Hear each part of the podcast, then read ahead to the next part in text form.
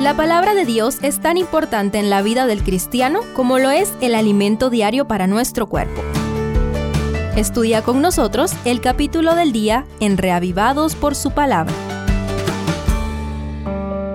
Primero de Crónicas 13.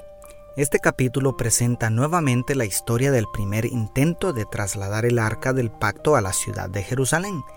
Dividamos el relato en tres escenas para reflexionar en ellas. Primero, fiesta alegre. El texto bíblico dice que David convocó a mucha gente de todo Israel para transformar en una fiesta nacional el traslado del arca de Jehová a la nueva ciudad capital. David anhelaba tanto tener aquel símbolo de la presencia de Dios cerca de su palacio que no escatimó recursos para que la fiesta fuera a lo grande. Siendo que el rey poseía el talento natural de la música, ¿te imaginas la cantidad de instrumentos, los cantos, danzas alegres al estilo oriental? Se hizo preparativos para servir un gran banquete y seguramente la celebración se alargaría por varios días según las costumbres de la época. Pero ¿quién debería ser el centro de atención en aquel festín?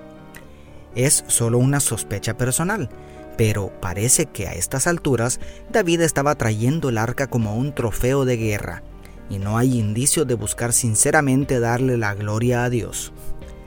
No hay nada de malo en celebrar grandes fiestas, el peligro está en el motivo. ¿Quién debería ser el centro de atención en nuestras celebraciones cristianas? ¿Para quién debe ser toda la gloria? Segundo, lamentable tragedia. Tristemente la fiesta terminó en el luto de la pérdida de una vida humana. Ni el rey ni los sacerdotes se tomaron la molestia de consultar la ley de Jehová para saber cómo debía trasladarse el mueble más sagrado del tabernáculo.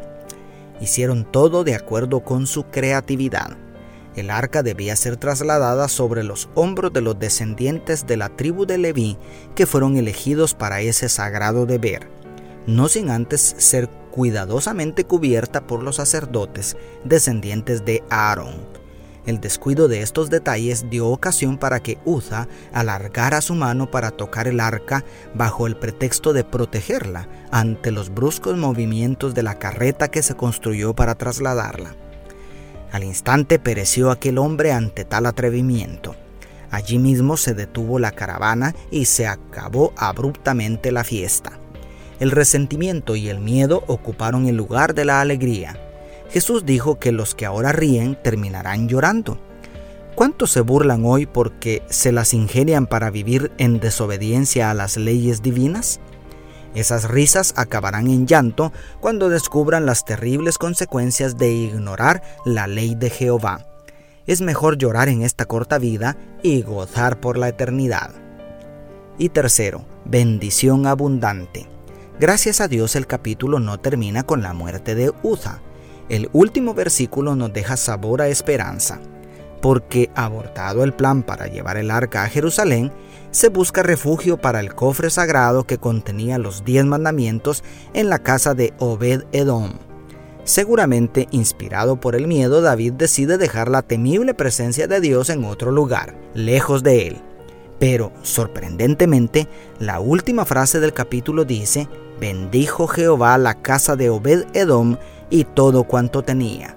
La presencia de Dios es maravillosa, el problema fue la actitud y los métodos humanos para conseguirla. Dios aprecia muchísimo a todo aquel que se le acerca con corazón contrito y humillado. Si permites a la presencia de Dios en tu vida bajo los términos de Él, con toda seguridad recibirás la misma bendición que Obed Edom. Dios te bendiga, tu pastor y amigo Selvin Sosa.